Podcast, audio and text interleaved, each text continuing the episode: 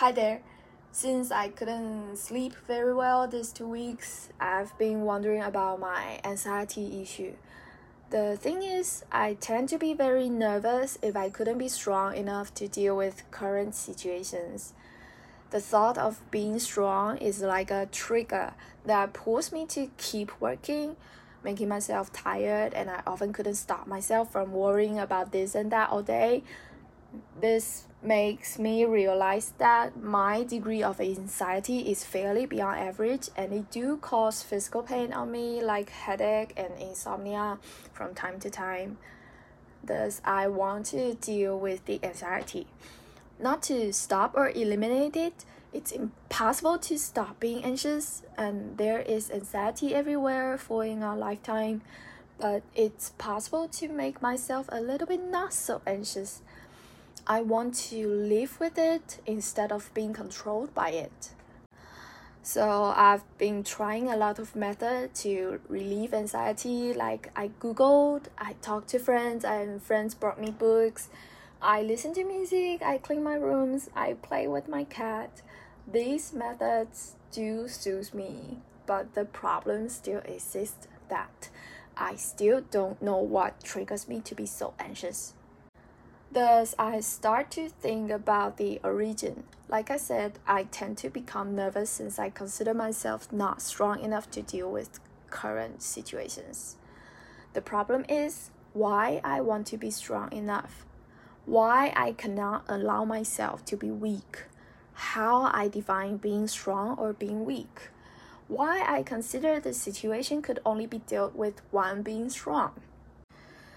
The answers for these questions may be complicated, and I list some of it. Most importantly, I've been too familiar with myself being strong.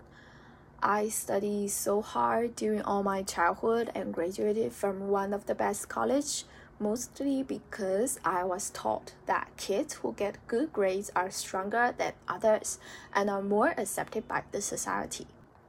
When it comes to grades and school issues, it comes to my mind that top school kids have a lot of mental problems like depression and may commit suicide a little bit more often than the others.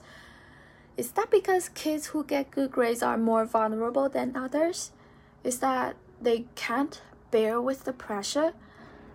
My answers are no.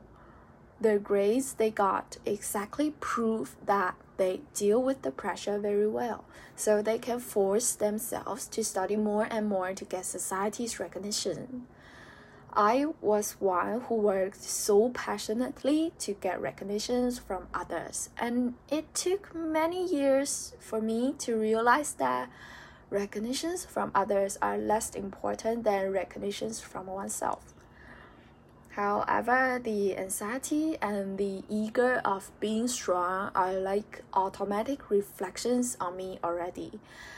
And it's probably gonna take me several other years to liberate these habits.